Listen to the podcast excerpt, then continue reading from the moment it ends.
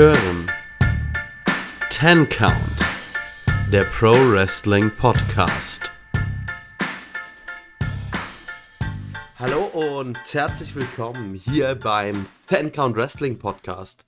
Mein Name ist Keanu, mit an meiner Seite wie immer der liebe Kevin. Servus. Und ja, wir wollen über Wrestling reden. Aber bevor wir das machen, klein bisschen, ähm, fängt ja super an, verliere direkt den Faden, das wird eine super Ausgabe. Äh, direkt mal ein bisschen Housekeeping. Also, ihr findet uns als Ten Count Wrestling Podcast auf Facebook und Instagram, auch auf Twitter als count-podcast, wenn ihr Fragen, Wünsche, Anregungen habt, Kevin als Kevin Stunt bezeichnen wollt oder was weiß ich.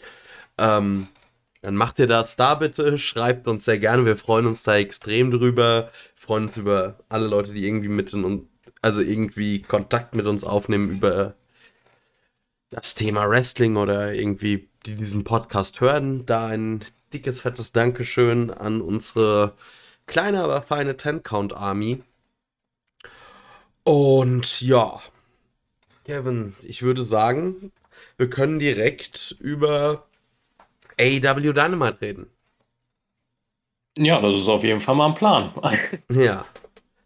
Und zwar reden wir über die erste Nacht oder den ersten Teil des Fighterfests. Ähm, und ja, wir starteten direkt mit Wild Thing und John Moxley, der mit Eddie Kingston rauskommt. Die Crowd eskaliert direkt mal richtig. Moxley hat sich die Haare abrasiert, sieht äh, irgendwie ja etwas strange aus mit diesem, ich nenne es mal, mit, mit der Platte oben drauf. Lässt er irgendwie auch aus, als hätte er sich vorne einen Teil der Haare noch da waren, so wirklich wegrasiert. Sah irgendwie strange aus. Ah, gut. Ähm, das Match gegen Carl Anderson um den IWGP United States Heavyweight Championship. An sich fand ich, war das ein Match, das in Ordnung war. Jetzt aber auch nichts äh, Berauschendes. Ich sind irgendwie so diese Vorarm-Strikes irgendwie ein bisschen sauer aufgestoßen, weil, weiß nicht, die waren irgendwie sehr, sehr lasch und das, die hat, da hat man irgendwie gesehen, dass die nicht wirklich, also dass die unecht waren. Und was mir generell halt ein bisschen gefehlt hat, war der Aufbau des Matches. Also klar, diese Fehde mit Moxley und der Elite, aber irgendwie war Moxley jetzt seit Double or Nothing, also anderthalb Monate weg. Und ja, jetzt irgendwie aus dem Nichts dieses Match. Ja. Ich muss halt auch sagen, ich habe mir hab auch wollte vieles haben, aber nicht, dass diese Fehde mit der Elite fortgesetzt wird.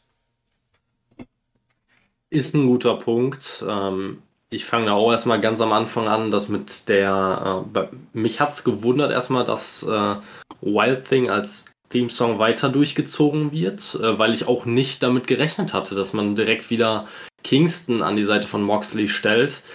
Ähm, hier an, hat irgendwo an der Stelle natürlich Sinn gemacht, weil ähm, weil Carl Anderson natürlich auch äh, Doc Gallows an seiner Seite hatte. Und so hat sich das Ganze wieder ein bisschen ausgeglichen. Ähm, ich bin auch immer sehr, sehr gespannt, ob der Theme-Song am Ende auch der Theme-Song für Moxley alleine bleiben wird oder ob das nur so lange durchgezogen wird, wie Moxley und ähm, Kingston als Tag-Team auftreten, beziehungsweise zusammen auftreten generell. Ähm, ich habe auch inzwischen echt meine Meinung zu dem Theme-Song geändert. Also am Anfang habe ich mir gedacht, das funktioniert hier gar nicht. Auch in, im Daily's Place mit den paar Fans, die dabei waren, habe ich mir immer gedacht, irgendwie ein bisschen lahm, irgendwie auch kein Theme-Song, der zu Moxley passt. Dann beim Pay-Per-View 180 Grad Wende, der Theme-Song hat gepasst wie die Faust aufs Auge. Die Crowd ist dazu abgegangen ohne Ende und es hat sich dieses Mal hier auch nicht geändert. Auch jetzt, nachdem man äh, ja, den Daily's Place verlassen hat, hat äh, Wild Thing eine Wahnsinnsreaktion hervorgerufen bei den Fans. ich glaube, so eine Reaktion wie eigentlich kaum ein anderer Theme-Song an dem Abend. Deswegen an der Stelle, Chapeau, hat man schon mal die richtige Entscheidung getroffen. Wo wir aber bei falschen Entscheidungen sind, also Moxley, wie er auf die Idee gekommen ist, sich die Haare so zu rasieren, keine Ahnung. Also wirklich. Er sieht aus wie, wie so eine Mischung des, vom Hairstyle her zwischen einem Mönch und meinem Opa. Zur Einordnung, mein Opa ist Ü80. Der kann das tragen, Moxley nicht. Ja, das hatte das so ein bisschen was Erik Honecker Gedächtnisfrisur. Ja. Allerdings. Und äh, also, weiß nicht, Honecker war schon ein krasser Motherfucker, aber. So, äh, Mox ganz oder so ganz oder gar nicht, Mox. Man muss es, äh, man muss jetzt nicht äh, ja, berühmten Halbglatzenträgern der Weltgeschichte nacheifern. Also, ja. das, hat, das hat vorne und hinten, im wahrsten Sinne vorne und hinten nicht gepasst. ähm, ja, sah insgesamt sehr strange aus. Aber die Crowd ist Mo für Moxley abgegangen. Das Match an sich war eigentlich, ich sag mal, solide. Es hat mir jetzt nicht wahnsinnig gut gefallen. Ich muss auch sagen, dass es an einigen Stellen für mich so ein paar Unstimmigkeiten gab. Vor allem ähm, was die Chemie der beiden angeht. Ich fand einfach, man hat, man hat gemerkt, dass zwischen Anderson und Moxley keine mega krasse Chemie da war. Manche Wrestler haben das einfach miteinander, wenn sie in den Ring steigen, dann können sie im Prinzip egal was für ein Match abliefern, es wird immer gut. Das war in dem Fall halt nicht so. Die haben sich abgemüht, gerade so ein akzeptables Match hinzukriegen. Und genau das und nicht mehr ist es auch am Ende geworden. Ähm, mich hat es am Anfang auch ein bisschen genervt, weil es halt noch immer ein Titelmatch war und man trotzdem auf Krampf diesen, diesen Eingriff bringen musste, bei dem bei dem dann am Ende äh, oder bei, quasi ganz zu Beginn des Matches Kingston mit diesem Mini-Baseball-Schläger, glaube ich, auf Doc Gallows losgegangen ist und ihn quer durch die Halle geprügelt hat. Und das war für mich einfach unnötig. Ich mag sowas einfach nicht, weil es die Aufmerksamkeit vom Titelmatch weglenkt. Und ich finde gerade bei so großen Auseinandersetzungen um bedeutsame Titel da brauche ich sowas nicht. Da finde ich das einfach nur störend. Habe ich hier auch so empfunden. Und unterm Strich fand ich das Match aber auch nur so gerade noch in Ordnung. Also äh, du hast über den Aufbau gesprochen, da muss man ja sagen, bei den IWGP Heavyweight, äh, United States Heavyweight Title Matches, die man so bekommen hat, ähm, in letzter Zeit gab es ja eigentlich nie einen wahnsinnigen Aufbau. Das war meistens ein mit ein bis zwei Videopaketen in der Show davor ähm, abgefrühstückt. Dann hat man ein akzeptables Match bekommen. So einen richtigen Banger eigentlich nie. Ähm, und genau das hat man hier auch bekommen. Es war wenig spektakulär. Ähm, aber wenigstens kann man nicht, kann man Moxley, Moxley damit nicht mehr vorwerfen, dass er den Titel nicht verteidigt oder so. Ja. Ähm, nur ist es jetzt mal aus Sicht von New Japan-Fans würde ich mich da auch drüber aufregen, wenn das mein United States Champion wäre und dann verteidigt er seinen Titel einmal im Monat gegen mittelmäßige Gegner ohne Aufbau bei Dynamite. Ähm, da waren Matches bei, also mir, mir fallen jetzt spontan außer dem Match gegen Anderson fallen, fallen mir noch das Match gegen Nagata und gegen Kenta ein. Da war das Match gegen Kenta fast schon das spannendste und beste und das war auch weit weg von überragend gut. Ähm, alles ein bisschen zäh mit dem Titel. Ja, also die Sache ist bei Nagata zum Beispiel und bei Kenta verstehe ich, wenn die Leute irgendwie aus Japan, aus Japan einfliegst, dass ihr da halt irgendwie nicht so viel Zeit und Möglichkeiten bleiben, großen Aufbau zu betreiben. Aber Carl Anderson ist doch eh jede Woche bei Dynamite. Der ist zwar eigentlich ein Impact Wrestler, aber irgendwie weiß ich nicht, äh, ob der sich immer in der Tür irrt. oh, scheiße, schon wieder nicht nach Kanada. In der Forbidden Door, in der Forbidden Door geirrt. ja, ähm, ich weiß es auch nicht. Also ist natürlich ein guter Punkt. aber ich finde auch bei Leuten wie Kenta, Kenta war ja mehr als nur eine Woche in den USA. Man hat ja bei Kenta hat man sogar vorher noch, soweit ich weiß, dieses, äh, dieses Mix, nicht Mix Tag Team, dieses normale Tag Team Match gemacht äh, gegen, ich meine, es war damals Omega und. Kenta gegen Moxley und Archer. Ah ja, ja, genau so war's. Gegen Moxley und Archer. Ah ja, wo die Kartoffel plötzlich zur Waffe wurde. Ähm, das war sehr ja. genial. Ja. ähm, das war ja quasi der ganze Aufbau zu dem Match. Das war schon kaum Aufbau. Da hat man dem Ganzen auch nur eine Woche gegeben oder zwei. Ne? So einen richtigen Aufbau gab es bei diesen Matches generell nie. Und das ist einfach ein Problem. Ich finde auch, man, man merkt bei AEW sehr oft, dass Titelmatches auf eine Card gepackt werden, ohne dass es auch nur die kleinste Möglichkeit gibt, dass dieser Titel wechselt. Man, man äh, ja, zeigt das den Fans quasi schon dadurch, dass es an Aufbau mangelt, dass die Gegner einfach nicht in den Card-Positionen sind, in denen sie sein müssten. Ne? Also ich kann mich noch an das Match zwischen äh, zwischen den Bucks und äh, den Varsity Blondes erinnern. Ne, die waren auch nicht in den richtigen Card-Positionen, um ein Match zu kriegen gegen die. Also, das ist einfach. Äh, sowas ist einfach ein Problem, finde ich. Ne? Natürlich brauchst du auch mal Titelmatches, die, die wo es klar ist, dass die Champions auch mal einen Sieg kriegen. Aber irgendwo entwertet sowas halt auch die Titelmatches, wenn jeder der hergelaufene Typ irgendein Titelmatch bekommt. Das finde ich ein bisschen schade. Also es ist schon quasi das gegenteilige Brock Lesnar-Syndrom. Man hat da, in dem, in dem Fall hat man überhaupt keine Titelmatches bekommen, wodurch diese Titelmatches natürlich sehr besonders waren, aber man wusste trotzdem, dass Lesnar gewinnt am Ende.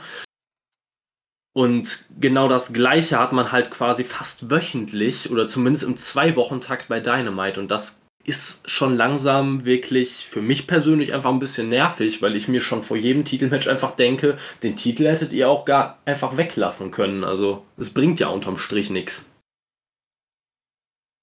Ja. Gut, dann äh, gehen wir da nämlich gerade weiter, weil direkt nach dem Match äh, hat man dann Lance Archer backstage gehabt, der irgendwie ein Titelmatch mit Moxley oder von Moxley will um den Titel. Also zur Einordnung, Moxley äh, hat das Ding von Archer gewonnen. Ich weiß nicht, ob man sich noch dran erinnert, Archer hatte auch, äh, als Moxley Champion war, ich glaube sogar bei Fighterfest letztes Jahr, ein Match, oder was, Fight for the Fall, oder ach, irgendwie sowas. Bei irgendeinem so Ding hatte ähm, Archer auf jeden Fall ein Match gegen Moxley. Das hat er verloren. Also ich weiß nicht so irgendwie, was jetzt Lance Archer dazu berechtigt, äh, ein Titelmatch zu fordern. Ich weiß es nicht. Und äh, das Ganze wird ein Texas Deathmatch sein. Kevin, weißt du, was ein Texas Deathmatch ausmacht? Was ein Texas Deathmatch ausmacht. Ah, Spoiler, es ist nicht, dass es in Texas stattfindet. Nee, das ist, das ist mir klar, sonst hätte das ja beim letzten Mal schon nicht funktioniert. Aber ich bin mir gerade nicht hundertprozentig sicher. Du bist, glaube ich, da, was diese Deathmatch-Stipulations angeht, bist du besser im Bilde. Ja. Mir helfen nochmal. Ja, gut, also das, äh, inwiefern und inwieweit das ein Deathmatch wird, werden wir sehen. Aber ein Texas Deathmatch zeichnet sich darüber aus, dass du den Gegner covern musst. Also, es kann natürlich sein, dass sie es anders machen, aber so klassisches Texas Deathmatch bedeutet, du musst den Gegner covern. Und nach dem Cover darf der Gegner bis zu einem 10-Count nicht aufgestanden sein, sonst geht's weiter. Okay. Also quasi, es ist ein Pin plus ein Last Man Standing Match. Und ich hasse Last Man Standing Matches. Ungefähr genauso viel, wie ich I Quit Matches hasse. Ja, ich bin, ich bin auf jeden Fall sehr gespannt, wie man das hier durchziehen wird, weil ich an sich, an sich bin ich ein, gar nicht so ein Feind von Last Man Standing Matches, aber wenn ich mir überlege, dass man einen Pinfall und einen Ten Count hintereinander durchzieht, ah, ich sehe da jetzt schon Probleme. Und äh, ich habe quasi gerade parallel eine Live-Recherche ähm, habe ich betrieben. Mhm. Ähm, ich habe nämlich so die letzten Matches von Lance Archer habe ich mir hier mal angeschaut, weil du ja meintest, was äh, genau berechtigt ihn jetzt dazu, ein Match zu haben äh, um den Titel. Also ich habe mir jetzt mal die letzten AEW-Matches nur mal hier angeguckt. Ähm, da ist, sind hauptsächlich Siege innerhalb von zwei bis drei Minuten bei AEW Dark dabei. Dann gab es ja diesen einen Squash in, innerhalb von unter einer Minute bei Dynamite vor ein paar Wochen. Oder um genau zu sein, glaube ich, vor einer Woche oder nee, vor zwei Wochen müsste es gewesen sein.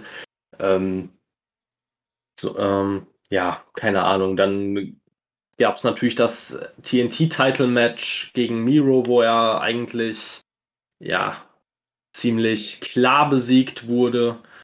Ähm, eigentlich gibt es hier kein Match, wo ich sagen würde, alles klar, der Mann ist so on a roll, der muss zwingend ein Titelmatch kriegen. Ich sehe hier bis in den März zurück kein Match, wo ich sagen würde, boah, Lance Archer. Nein, ja. Wir, haben, wir reden ja seit, seit Wochen, seit Monaten über sein Booking. Wir beschweren uns immer und immer wieder, dass Lance Archer im Prinzip immer als das Monster dargestellt wird und, ähm, und dazu herhalten soll, für, für einen Crowdpop oder mal um zu zeigen, was er für ein was er für ein Riese ist im Vergleich zum restlichen AEW Roster, dann kriegt er ein bis zwei Matches gegen irgendwelche irgendwelche absoluten No-Name Jobber, irgendwelche Local Talents, die er dann innerhalb von zwei Minuten wegsquashen darf und wenn es um was geht, verliert er immer. Also Lance Archer, ganz ehrlich, ich persönlich nenne ihn nur noch Alvaro Morata, weil wenn es um wirklich was geht, enttäuscht er mich. Mhm. Ähm, den Joke habe ich übrigens von One Football geklaut. Also. Äh. ja, die werden aber, aber nicht Lance Archer genannt haben, vermute ich.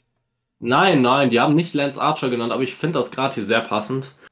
Ja. Deswegen, ich sehe ich seh keinen Grund, warum er dieses Match haben sollte. Ich sehe auch kein Szenario, in dem Lance Archer Moxley hier besiegen darf. Ähm, ich brauche das nicht. Ich habe gerade eben erst im letzten Match darüber gesprochen, dass ich schwachsinnig finde, andauernd Leuten Titelmatches zu geben, die es unterm Strich, wenn man es nüchtern betrachtet, null verdient haben. Und jetzt kann man drüber reden, null verdient. Ja, es geht mir nicht darum, dass ich Lance Archer nicht mag. Es geht mir einfach darum, dass die sportliche Leistung, die er halt gebracht hat in den letzten Wochen, in den letzten Monaten, unterm Strich berechtigt die einen nicht zu einem Titelmatch.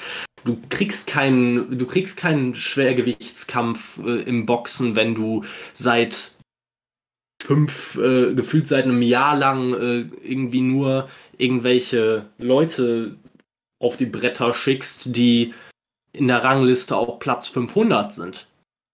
Ne? Das ist, es macht einfach keinen Sinn. Und dieses Match brauche ich nicht. Ja. Nun ja, als nächstes kamen wir zu Andrade El Idolo also vielleicht, oh nee, ich will noch kurz dazu sagen, an sich Bock, wenn Moxley ein Deathmatch hat, habe ich schon. Also wenn die da, ich hoffe da, dass sie jetzt da wirklich dann einfach ein, ich sag mal, 15-minütiges Massaker abliefern und äh, Tony Khan schafft die Neonröhren ran. Dann könnte das lustig werden. Ja, ich hätte, ich hätte mit so einem Match ja auch kein Problem. Nur lasst doch einfach den scheiß Titel weg. Dann gebt euch mal Mühe und schreibt eine vernünftige Storyline um so eine Fehde wo man dann sagen kann, aha, okay, deswegen gibt es dieses Match. Sie hassen sich wirklich. Deswegen will Lance Archer ein Texas Deathmatch haben.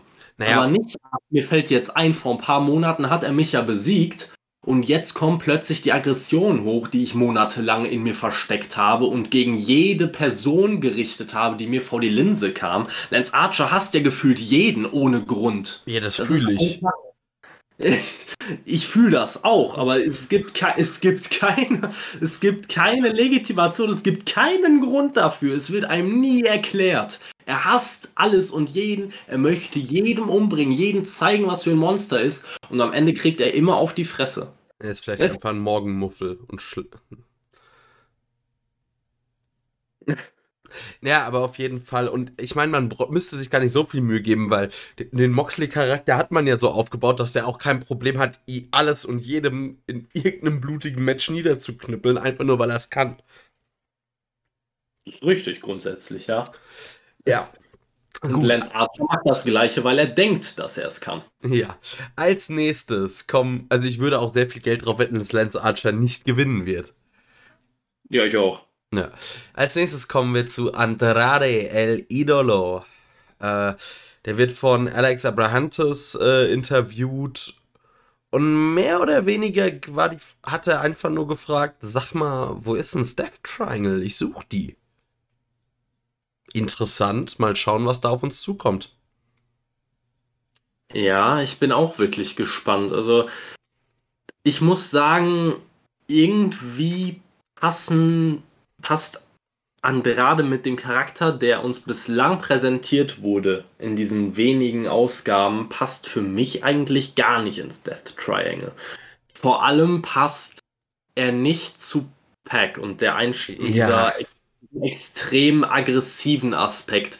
Es ist halt für mich die Frage, inwiefern Pack da überhaupt reinpasst und ob Andrade ihn nicht eventuell sogar aus dem Stable verdrängen kann, sollte. Das habe ich mir auch, auch gerade gedacht. Könnte auch eine interessante Fehde geben. Ge mit geilen Matches. Also, wenn ich mir nur vorstelle, Pack gegen Andrade, uh, gebt ja. den beiden 20, 25 Minuten bei einem Pay-Per-View. Go for it. Macht, was ihr wollt. Ich garantiere für mindestens viereinhalb Sterne. Mindestens. Ja. Das ist halt auch. Das habe ich mir auch so gedacht. Eigentlich könnte man da doch wunderbar eine Geschichte aufbauen, so nach dem Motto das Death Triangle, aber irgendwie passt Pack ja. So würde Andrade ja vielleicht besser passen und dann gibt es irgendwie, ich sag mal, ein Match der beiden um die Führung des Death Triangles und das könnte ganz, ganz großes Tennis werden. Oh ja. Vor allem finde ich einfach beim Death Triangle ist das große Problem, dass bei den meisten Stables gibt es eine ganz, ganz klare Richtung, in welche Richtung das geht. Also die Dark Order hat eine, hat eine ziemlich klare Comedy-Richtung eingeschlagen. Ähm, eigentlich ist der Hauptgrund, warum dieses Stable im Moment äh, existiert, einfach Backup für Hangman Adam Page zu sein. Aber wenn man da zum Beispiel das Death Triangle gegenstellt, was für eine Daseinsberechtigung hat dieses Stable. Es ist einfach unterm Strich nur ein Stable, das dazu da war, Multiman-Matches aus dem Nichts herbeizuzaubern. Ansonsten hat dieses, hat dieses Stable eigentlich keine klare Richtung. Ähm, es sind Charaktere enthalten, die sich gegenseitig irgendwie null ähneln, die nicht zueinander passen, aber nicht im geringsten. Ähm, es ist einfach ein Stable, das ich unterm Strich nicht zwingend brauche. Ich wäre nicht wahnsinnig traurig, wenn, wenn sich das Death Triangle auf, auflösen würde. Dementsprechend schmeißt Andrade da rein, gebt ihnen am besten noch einen guten Manager, nicht Vicky Guerrero, einen guten Manager, der da als Mouthpiece äh, fungieren kann. Und dann hast du eigentlich schon garantierte, überragende Matches gegen die Elite und wer, was weiß ich gegen wen allen.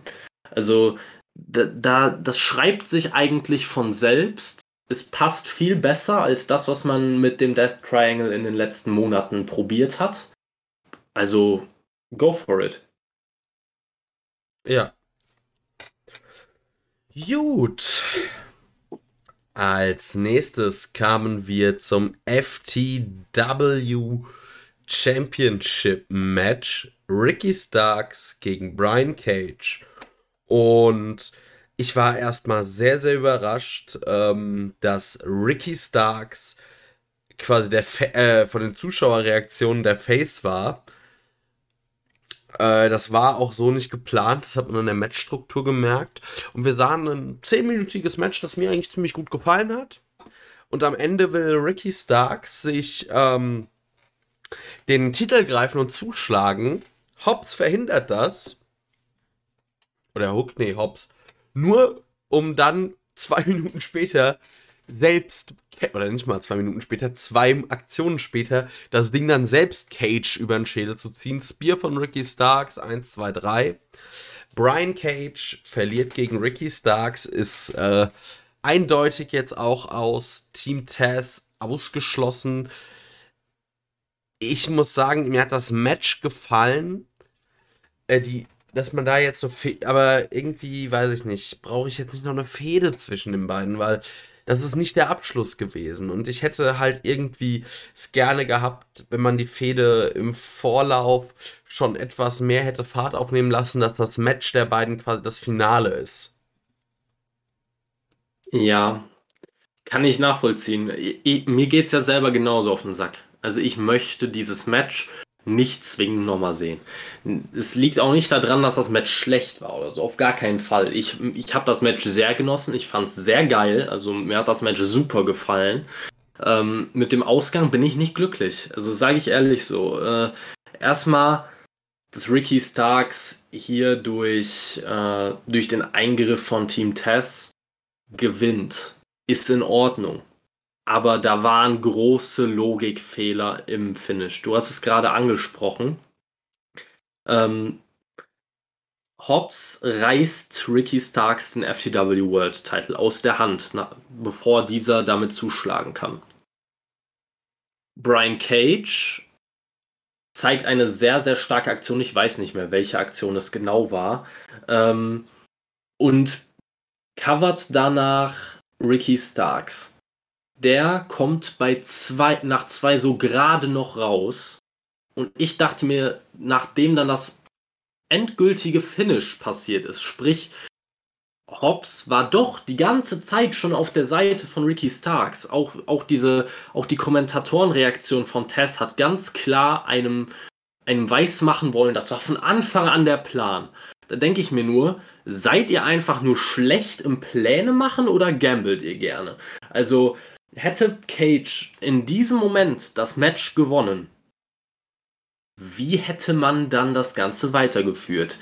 Na, also hätte Cage, nachdem Hobbs Starks den Titel aus der Hand reißt, hätte Cage da Starks gepinnt. Dann wäre der ganze Plan am Arsch gewesen. Und irgendwo macht es dann keinen Sinn, dass das angeblich Teil des Plans gewesen sein soll. Ja, also das waren einfach Logikfehler, die mir direkt nach dem Match schon aufgefallen sind oder während des Matches aufgefallen sind, ähm, die mir das Ganze wieder ein bisschen kaputt gemacht haben. Zu der, ähm, zu der Zuschauerreaktion muss ich sagen, ich war am Anfang auch überrascht, aber je länger ich darüber nachgedacht habe, macht es für mich immer mehr Sinn.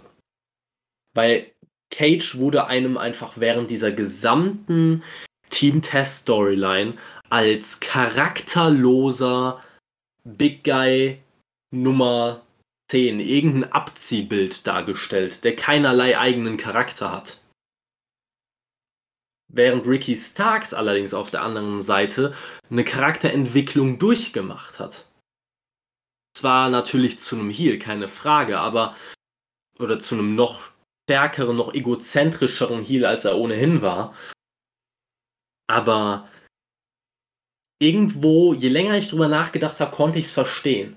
Die Leute wollen niemanden anfeuern, der aalglatt ist, der keinen Charakter hat und einfach nur ein relativ guter Big Guy im Ring ist. Das ist der ganze Charakter von Brian Cage Stand jetzt auf den Punkt gebracht. Da muss einfach viel, viel, viel, viel, viel mehr Aufbauarbeit geleistet werden. Und ich hoffe, da du ja jetzt schon gesagt hast, dass es nicht äh, das Ende der Fehde war, worauf ich eigentlich eher gehofft hatte. Ähm, ich hoffe, dass dann wenigstens am Charakter von Brian Cage gefeilt wird, weil ich halte das nicht mehr Ewigkeiten aus, dass man einfach nur das aalglatte, muskulöse Babyface gegen, gegen äh, ganz Team Test stellen möchte. So funktioniert das einfach nicht. Da muss mehr kommen. Und wenn Brian Cage das selber nicht hinbekommen sollte aufgrund mangelnder Mic-Skills, ähm, dann braucht er einen Manager und zwar einen guten. Ja. Ich weiß auch nicht. Irgendwie mal schauen, wobei, was da passiert. Ja, wobei ich, ich muss noch an der Stelle sagen, jetzt im Nachhinein betrachte, wo ich das gerade gesagt habe, dass Brian Cage vielleicht auch mangels äh, Mic-Skills Probleme kriegen könnte. In der Hinsicht ist das ja, ist die ganze Storyline ja eine riesige Fehlplanung, ne? Weil Tess ist doch eigentlich wie geschaffen dafür, diese Rolle einzunehmen. Und ausgerechnet derjenige des Stables, der so weit ist und stark gepusht werden sollte, der aber diesen, diese Unterstützung am Mike braucht, wird aus dem Stable rausgerissen. Währenddessen Ricky Starks braucht absolut keine Hilfe ja. am Mike. Der ist sehr stark am Mike. Und er wird den, er wird den Topspot im Team Test einnehmen. Es ja. macht, eigentlich macht es auch, wenn man so drüber nachdenkt, macht es überhaupt keinen Sinn, äh, Cage jetzt aus Team Test rauszureißen es ist halt am Ende ein großer Gamble quasi. Man erhofft sich, dass, dass äh, Cage auf Dauer helfen wird. Jetzt muss er halt, äh, jetzt heißt es halt quasi Sink or Swim. Ne? Also entweder es funktioniert 1A und der Mann, der Mann wird in ein paar Monaten in den, in den, im Title Picture stehen irgendwo. Oder er macht halt den Lance Archer und versinkt in irgendwelchen Kartregionen, wo keiner hin will. Ja. Ja. Also ich denke mir auch, man hätte das besser machen können. Man hätte ja auch irgendwie zum Beispiel Hobbs und Stark zusammenpacken können, aber und irgendwie so Team Tess auseinanderreißen. Fuck braucht man da von mir aus gar nicht drin oder bisher nicht. Aber Brian Cage braucht irgendein Sprechrohr. Und gerade Tess war da halt wie für geschaffen. Ja, genau das ist halt mein großes Problem. Und ich finde, deine Idee wäre eigentlich schon wirklich eine super Sache gewesen. Klar, wenn man jetzt drüber nachdenkt, Ricky Starks mit Hobbs paaren ist, äh, paaren klingt falsch, äh, aber ähm, ist im Prinzip ja ein ähnliches System wie bei MJF und Wardlow. Dass das jetzt, es ist keine 1 zu 1 Kopie, aber es ist sehr ähnlich. Vielleicht hat man es deswegen auch anders gehandhabt. Aber es wäre am Ende für alle Parteien wahrscheinlich das Beste gewesen, wenn man es so gesplittet hätte, dass dann am Ende ähm, Hook und Taz zusammen mit Cage bleiben und Starks mit Hobbs sein, seine Wege geht. Ähm, aber man wird jetzt sehen, wie es weiter verläuft. Mich würde es auch nicht wundern, wenn AEW jetzt noch irgendeinen Swerve da einbaut und doch nochmal alles anders kommt, als man denkt. Macht man ja gerne, macht man ja oft. Abwarten. Leider abwarten. Ich hätte es gerne langsam abgeschlossen. Ja.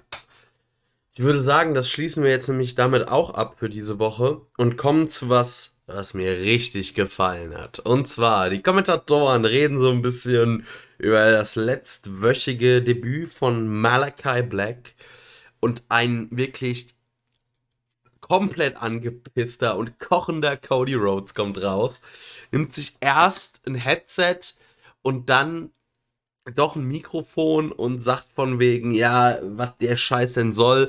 Ein Anruf wäre mal ganz nett gewesen. Und wenn du irgendwie hier die Aufmerksamkeit verschaffen willst, dann, dann besieg halt jemanden und tritt nicht als äh, ausgebildeter Kickboxer einem 62-jährigen Mann in die Fresse.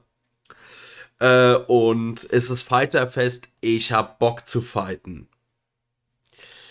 Dann sehen wir auf dem Titan schon Malachi Black, der eine Promo hält über einen Mann oder der eine Geschichte erzählt eines Mannes, der ein Pferd hatte, ein tolles Pferd, das mit dem er eine Zucht aufgebaut hat und so weiter. Aber wie das halt so ist, am Ende ist das Pferd alt und klapprig und es will nicht mehr so und er führt es auf die Weide, gibt ihm nochmal einen schönen Moment und äh, ja, dann erschießt er es. Und ja, dann sagt er, und hier sind wir, Cody. Ähm, was ich schon mal eine extrem geile Promo finde, es erinnert mich auch so ein bisschen an, äh, oder das hat auch so Elemente von Shawn Michaels gegen Ric Flair, die Fehde oder das Programm zum Abschluss von Flairs Karriere gab es auch dieses Motiv. Gefällt mir sehr gut. Ähm, und ja, Cody Fuchsteufelswild fordert Black raus. Black sagt das, also so dem Motto, dass er gehofft hat, dass Cody das sagt. Die Lichter gehen aus, die Lichter gehen an. Black steht im Ring. Und ja, dann prügeln sich Cody und Malachi Black und am Ende werden sie von der Security getrennt. Kevin, erstmal, wie hat dir das Segment gefallen? Das Segment hat mal wieder sehr, sehr, sehr, sehr viele Fragen bei mir aufgeworfen, was grundsätzlich erstmal gut ist. Also, wenn ich aus einem Segment rausgehe und ich habe Fragen, die, wo ich mir nicht einfach nur denke, what the fuck, was passiert hier gerade, sondern einfach nur. Und dir nicht denkst, wann, warum macht der, wann ist das vorbei? Ja, genau. Das ist nämlich die falsche Art von Fragen. Aber ich stelle, nach diesem Segment habe ich mir einfach Fragen gestellt, wie es in der nächsten Woche weitergehen könnte, wie Malakai Black seinen Punkt weiter ausführen könnte.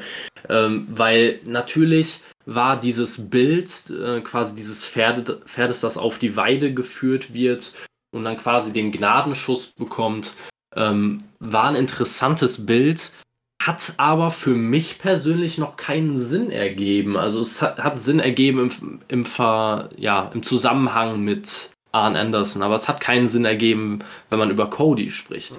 Cody ist Mitte 30, Cody ist in der Blütezeit seiner Karriere, aber Malachi Black hat sich ja eigentlich auch ausdrücklich an Cody gewandt. Ja. Deswegen bin ich sehr gespannt, wie das weiter ausgeführt wird. Aber ich verstehe den Punkt schon, weil, also Cody als, wenn man sich so anschaut, in den letzten Jahren von, oder seine Entwicklung, seitdem es AEW gibt, das ist, man könnte man jetzt halt, äh, wenn man das K-Fape-mäßig betrachtet, ist Cody halt schon irgendwie so ein bisschen in der Midcard und im Nix eingeschlafen, weil was war die letzte große Fehde von Cody Rhodes?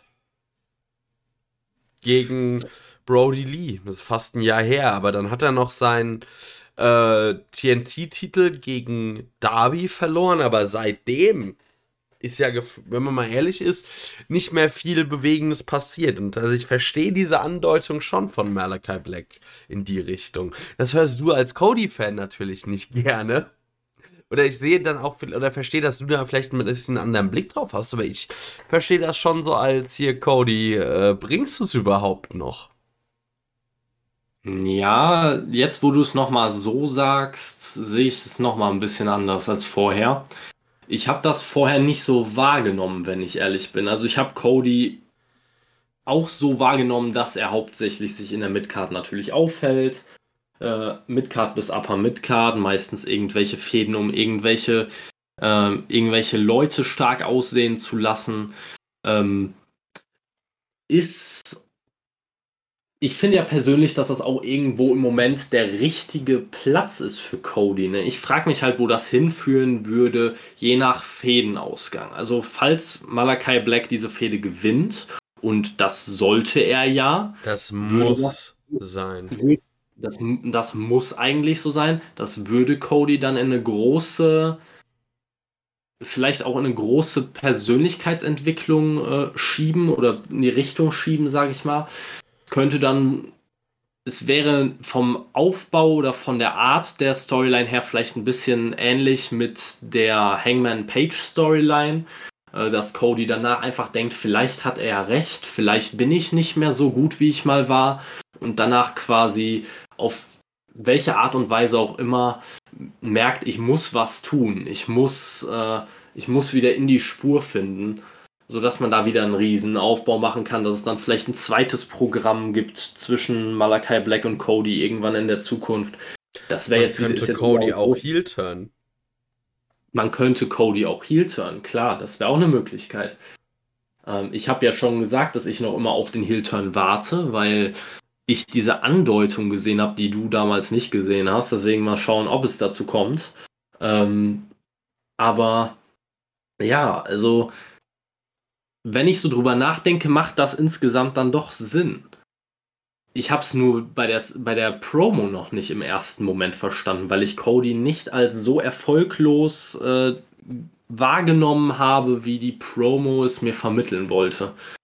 Ähm, Gerade quasi nach der letzten gewonnenen Fehde, auch wenn es halt nur gegen, äh, gegen ja, QT und seine äh, Factory war, hat er quasi die letzte Fehde ja gewonnen. Deswegen kam, es, kam er für mich nicht so wahnsinnig erfolglos rüber. Aber ich finde es einfach auch gut, wie Malachi Black quasi einem eine Geschichte erzählt, ohne sie zu sehr auszuführen. Er erzählt eine Geschichte und man kann da rein interpretieren, was man möchte. Du hast jetzt da rein, das da rein interpretiert. Ähm, man kann die Geschichte mit Sicherheit auch anders interpretieren. Es lässt einfach viel Spielraum dafür. Und man fragt sich, wie kann das weitergehen? Wie, was wird als nächstes passieren? Und das finde ich einfach nur unfassbar spannend und gut. Es ist komplett anders als alles, was wir bei AEW einfach in den letzten Monaten hatten. Und das im positiven Sinne. Ähm, Malachi Black ist für mich gerade, also war schon letzte Woche, also das Debüt war überragend, aber auch diese Woche wieder. Ich habe dem Mann an den Lippen gehangen. Also wirklich, jedes Wort, das er gesagt hat, habe ich mir genauestens gemerkt und mir darüber Gedanken gemacht. Und so sollte es einfach sein. Ich, bei, dem, bei dem Brawl muss ich sagen, fand ich es ein bisschen schade, dass sie so schnell von, den, von der Security getrennt wurden, weil ich noch ein bisschen mehr Brawl gerne gesehen hätte. Aber ist in Ordnung. Ein kleines Detail, was ich dabei geil fand, war, dass als die beiden auseinandergehalten wurden und Cody unbedingt wieder Richtung Malachi Black wollte, hat sich derjenige, hat sich Malachi Black einfach nur von der Security weghalten lassen und hat einfach wahnsinnig angefangen zu lachen. Ich fand's genial. Ja. Ich fand auch sehr schön, äh, ganz kleines, ja, Detail, also, aber einfach Cody, der komplett in weiß war und Malachi, der komplett in schwarz war eigentlich stelle ich mir jetzt nur die Frage, wann treffen die beiden aufeinander? Weil so wie man da jetzt auf die Tube drückt, ist All Out viel zu spät für das Match. Für mich ist die Frage, wie man das Ganze jetzt noch länger ziehen möchte.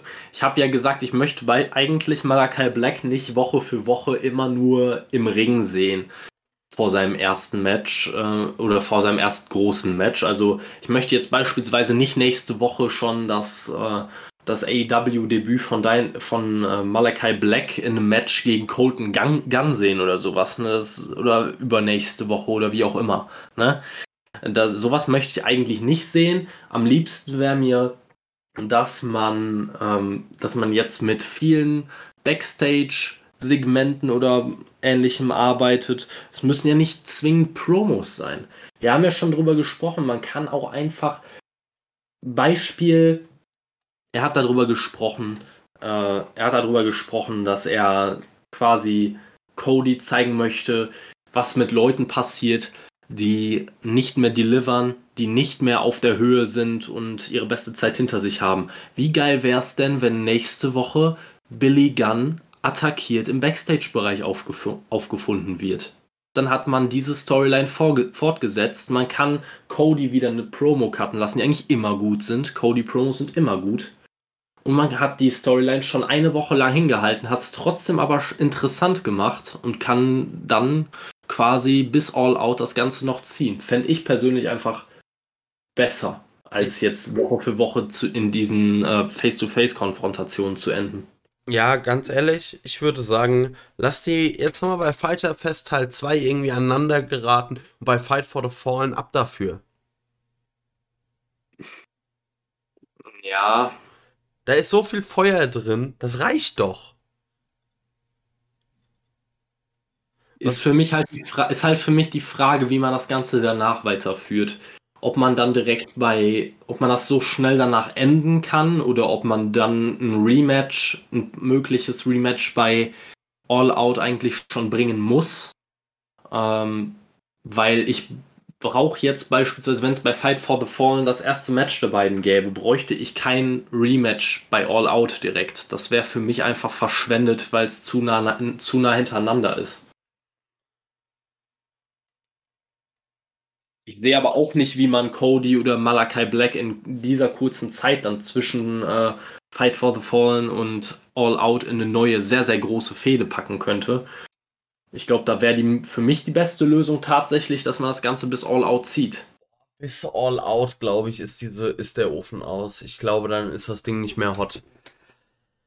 Weil das sind jetzt noch.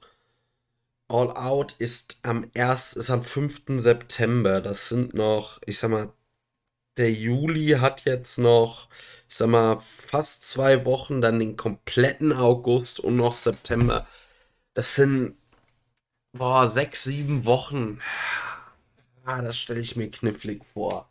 Also vor allem weiß ich, oder wenn musst du irgendwie, du kannst natürlich von mir aus das Einzige, was man noch so irgendwie dazwischen streuen könnte, wäre vielleicht ein Match gegen Dustin Rhodes nochmal. Das ist noch so äh, auch ein Debütmatch, das ist, finde ich, okay. Ja, äh, also, wie gesagt, ich, ich finde, genau so könnte man es angehen. Also, wenn man jetzt einfach mal von sechs, sieben Dynamite-Episoden bis äh, All Out ausgeht, ich habe jetzt nicht nachgerechnet, ich sage jetzt einfach mal sieben Stück. Dann machst du das, wie, wie ich gesagt habe, jetzt beispielsweise mit diesem Backstage-Segment eine Woche. Dann gibst du eine Woche, wo du, wo du das Match mit Dustin Rhodes hast. Dann hast du vielleicht noch eine Backstage-Promo oder sowas oder so eine kryptische Promo von Malachi Black kannst du immer mal einstreuen für eine Woche. Und dann hast du eigentlich die Hälfte schon rum. Dann musst du dir eigentlich nur noch für drei Wochen irgendwie was Interessantes ausdenken, wovon die letzte Woche vor All Out nochmal eine große Konfrontation der beiden wird, damit das Ganze wieder richtig hot ist, sobald der Pay-Per-View um die Ecke kommt. Dann musst du eigentlich nur noch zwei Wochen füllen und das sollte man ja wohl irgendwie hinkriegen. Also, ja, ja warte, ich schau mal gerade nur, ob es vielleicht äh, noch irgendein Special zwischen Fight for the Fallen und All Out gibt. Ja. Man könnte natürlich auch äh, die erste Episode Rampage damit starten. Könnte man auch. Das wäre natürlich, das wäre auch best, im besten AEW-Style, weil man ja gerne große Matches bei, äh, bei ja, TNT-Specials hergibt oder bei äh, großen Dynamite-Episoden. Also kann man hier Rampage auch gebührend starten. Ah, es ähm, gäbe noch nach Fight for the Fallen eine Woche später, am 4.8. ist ähm, Homecoming, also noch einmal im, Jack, äh, im Daily's Place in Jacksonville.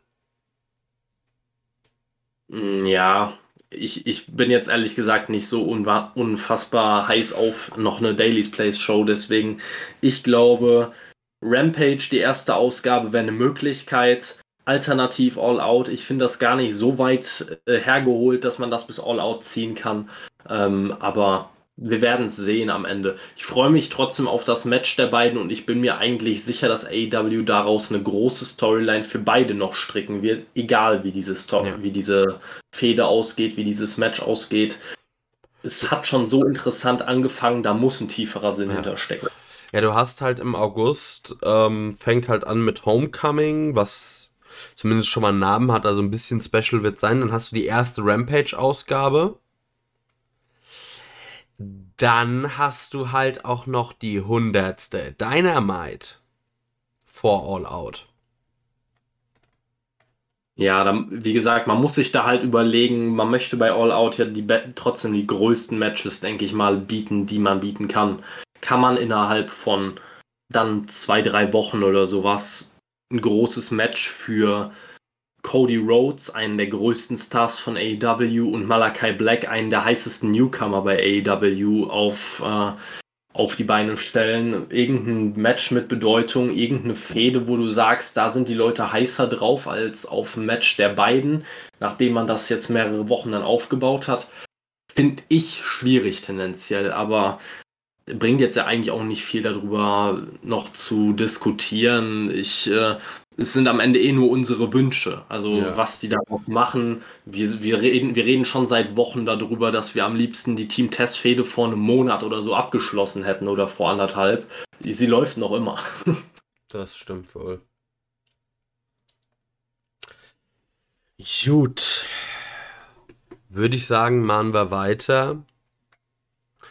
Und zwar Alex Maves will Tully Blanchard befragen, und der gute Tully ist irgendwie allein unterwegs und auf einmal sind Santana und Ortiz da, packen sich Tully und ähm, es sieht so aus, als wollten sie mit einem Brecheisen zuschlagen, aber dann kloppen sie damit Tully nur so leicht auf den Kopf und man merkt, okay, das ist äh, ein Fake-Brecheisen, aber man sagt nur so, und äh, Santana und Ortiz sagen noch so, sei besser nicht alleine mehr unterwegs, call your boys. Und ganz ehrlich, ein großartiges Segment. Großartig. Ja, mich hat es auch gut unterhalten. Es hat noch mal, es hat auch noch mal Sinn gemacht vor der, vor dem Aufeinandertreffen der beiden Teams. Aber an sich hat das jetzt die Storyline nicht wahnsinnig vorangebracht. Es war einfach nur eine Fortsetzung dessen, was letzte Woche passiert ist. Hat gut da reingepasst. Ja. Ja, ich fand Haken hinter. Ja, Haken ja. hinter. So, jetzt kommen wir zum ha zu einem Segment. Der Hangman ist im Ring und will sich äußern, aber das klappt ja eh nicht, weil die Elite und Don Callis kommt raus und irgendwie sagt jeder dann dem Hangman, er sei nicht manns genug. Und ja, dann knallt's ein bisschen, es geht hin und her. Und am Ende, ich sag mal, einigt man sich, äh, also dass eigentlich wollte ja der Hangman ein Match gegen Kenny Omega um den Titel, aber wir bekommen ein 5 gegen 5 Elimination Match. Ähm, die Elite gegen den Hangman mit äh, der Dark Order. Wenn der Hangman gewinnt, bekommt er sein Titelmatch und die Dark Order ein Tag Team Title Match noch. Sollte die Elite gewinnen, verliert der Hangman den Titelspot und es gibt kein Tag Team Title Match für die Dark Order. Ähm, ich muss sagen, ich bin sehr, sehr gespannt, was man da macht, weil ich mir irgendwie nicht vorstelle, also ähm, bei einem Elimination Match, es bedeutet, alle müssen gepinnt oder irgendwie halt verlieren. Und ich kann mir irgendwie nicht vorstellen, dass man Kenny Omega, äh, der jetzt gefühlt im Jahr 2020 überhaupt keine Singles-Niederlage hatte und bisher im Jahr 2021 auch nicht, dass man den irgendein Match vor dem Titelmatch um den World Champion, den er irgendwann verliert, verlieren lässt, weil irgendwie würde das ja schon sehr viel davon wegnehmen. Also klar kann man sagen, erst gewinnt kann der Hangman quasi Kenny ähm, einmal besiegen bei dem Ding und dann gewinnt er nochmal, äh, ich sag mal, das Titelmatch. Damit ist die Fehde dann beendet, aber ich weiß nicht. Bin mal gespannt, in welche Richtung man das bucken wird.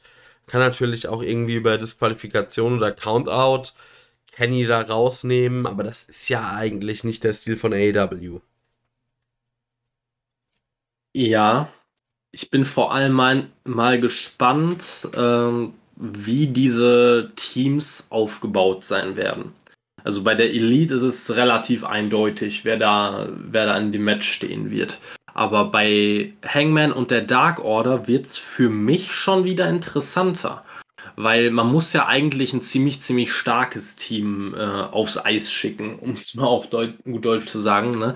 Weil wenn du jetzt äh, beispielsweise ein Team der Dark Order aus dem Hangman, Evil Unos to Grayson, äh, Number 5 und Cold Cabana da reinschickst, kannst du eigentlich, da muss der Hangman ja Übermenschliches leisten, damit das irgendwie Sinn macht, dass der da gewinnen kann. Ja, du. Ähm, normalerweise, wenn man das stärkste Team der Dark Order und Hangman in den Ring schicken würde, müsste man wahrscheinlich äh, den Hangman. Ten. Äh, ten, dann ja, äh, John Silver, und Uno und Stu Grayson wahrscheinlich. Ja. Das wäre so ziemlich das stärkste Team, das die Dark Order und Hangman bilden könnten. Und wenn halt, ich weiß nicht, ob bis dahin Johnny Hangi wieder fit ist, sonst müsste halt Reynolds für, für Silver da rein. Ja, er, war, er schien ja schon wieder auf, der, auf dem Weg der Besserung zu sein. Und wie lange er jetzt noch genau ausfällt oder ob er vielleicht sogar schon wieder bei Dark ein Match bestritten hat, ich verfolge das nicht so 100% genau. Ähm, kann ich nicht sagen, deswegen. Aber ich bin sehr gespannt. Ähm, wird auf jeden Fall super. Ich, ich liebe Elimination Matches. Also bei, bei Pinfalls, Hand, also Pinfalls sind für mich wie Kinder Schokobons. Ähm, mehr ist immer besser. ne? Lässt sich auf alles beziehen. Äh, Heroin? Nein. nee, aber. Marco Stunt Matches? auch, äh, ist quasi, Markus Stunt-Matches sind quasi auch wie Heroin, das ist richtig. Auch die Nachwirkungen sind bei mir ähnlich.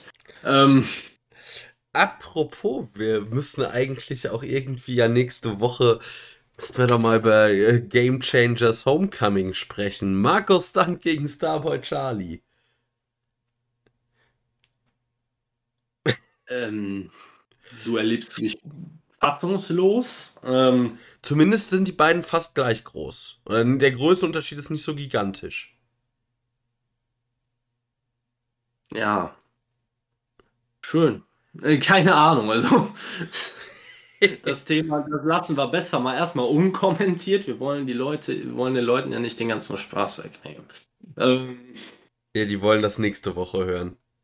Definitiv. Ähm, Wenn ihr es hören wollt, sagt uns Bescheid. Wenn ihr es nicht hören wollt, sagt uns bitte Bescheid. Ähm.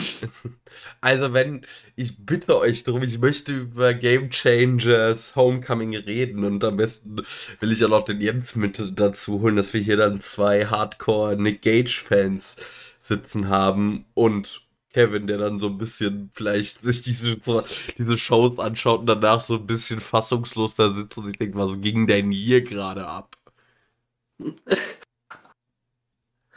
Ja, ja, ja, könnte passieren. Äh, nee, aber grundsätzlich wirklich, ähm, ich liebe Elimination Matches, das war ja mein Punkt und da kannst du nichts mit falsch machen. Dass das hier der Hangman und die Dark Order gewinnen müssen, ist für mich absolut klar.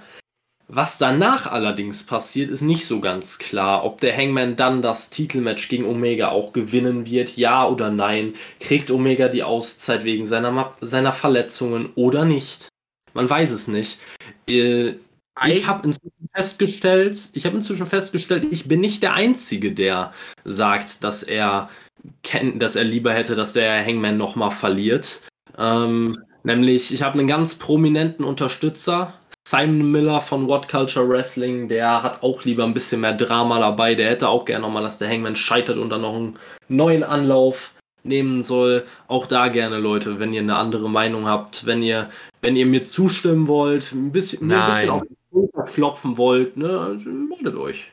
Also, nee, also ja, prinzipiell für die Dramaturgie wäre das ja in Ordnung, aber ich ertrage es nicht mehr. Ich ertrage nicht noch bis Full Gear oder noch länger diese, diese Elite. Wenn dann irgendwie Kenny Omega, keine Ahnung, zu Hause äh, den Startpilot findet und äh, die Best Bout Machine mal rausfahren kann, dann von mir aus. Aber dieses Elite rumgeaffe Mist, ich, ich kopiere, ich hab den Bart von Lemmy Killmister, ne.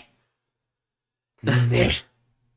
Also, und außerdem steht es aktuell 1-0 für Kenny. Wenn der Hangman quasi Kenny jetzt in dem Elimination Match besiegt, steht es 1-1. Und dann ist bei All Out das Rubber Match. Ist doch ideal.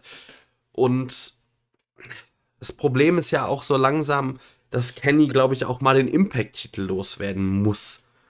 Und den wird er aber nicht verlieren, bevor er nicht den, ähm, wie heißt's? den nee, World Title verloren hat. Aber weil Kenny hat sich jetzt auch so mittlerweile durch das gesamte Impact Roster gefräst. So, so langsam, bald ist da nichts mehr übrig. Ich könnte mir vorstellen, dass man wartet, bis Eric Young zurück ist. Der wäre noch so jemand, den ich mir da irgendwie vorstellen könnte. oder keine Ahnung, man baut irgendwie eine absolute Underdog-Story mit Eddie Edwards auf, aber bald gehen dir da die Leute aus. Ja, also sind natürlich noch ein paar mehr Leute da, wobei man auch sagen muss. Äh, Die, also, denen du einen Sieg über Kenny Omega gibst?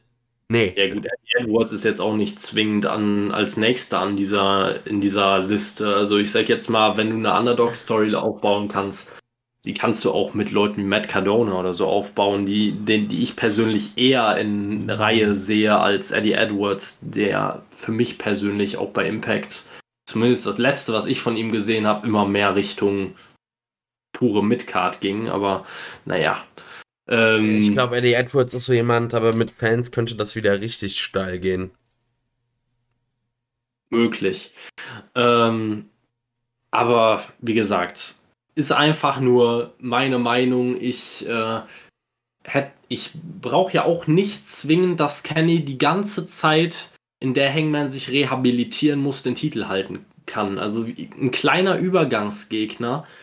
Wir haben ja letzte Woche darüber gesprochen, auch sehr ausführlich darüber gesprochen, darf es gerne geben, äh, Übergangs-Champion darf es gerne geben, aber ähm, ich brauche den Hangman jetzt im Moment noch nicht da als Champion, einfach weil ich die Geschichte noch nicht auserzählt sehe.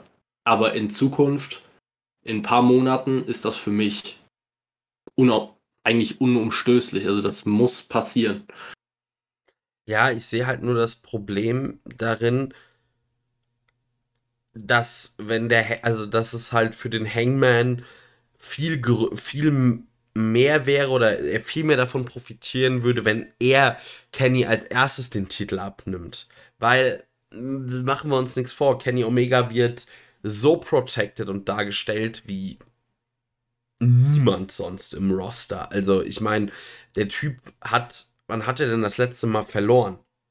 Ich glaube, also ich weiß es jetzt nicht aus dem Kopf, aber das letzte, die letzte Singles-Match-Niederlage müsste die gegen Moxley bei Full Gear 2019 gewesen sein und die war ein Lights-Out-Match, also die zählt offiziell nicht mal. Dann hat Pack ihn noch mal am, ganz am Anfang in einem Ironman-Match bei Dynamite besiegt. Das war's. Mehr fällt mir nicht ein. Ja, fällt auch jetzt nicht wahnsinnig viel mehr ein. Ja, wie gesagt, man, wir haben da auch ja letzte Woche uns schon hier tot diskutiert. Wir werden sehen, wie es passiert am Ende. Ich bin auch nicht, ich bin jetzt auch nicht tot traurig, wenn der Hangman ihm bei All Out den Titel abnehmen sollte.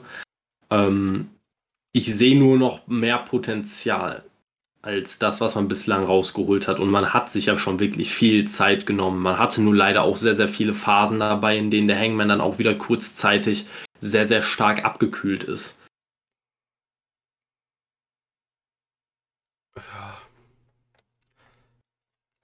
Muss man mal schauen, wie das wird. Ich bin mal gespannt. Ja, ich auch.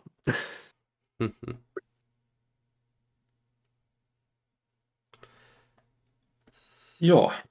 Wollen wir weitermachen, oder? Ich will jetzt gerade noch mal gucken, ob ich auf die Schnelle herausfinde, wann Kenny Omega sein letztes Match verloren hat. Matchstatistiken.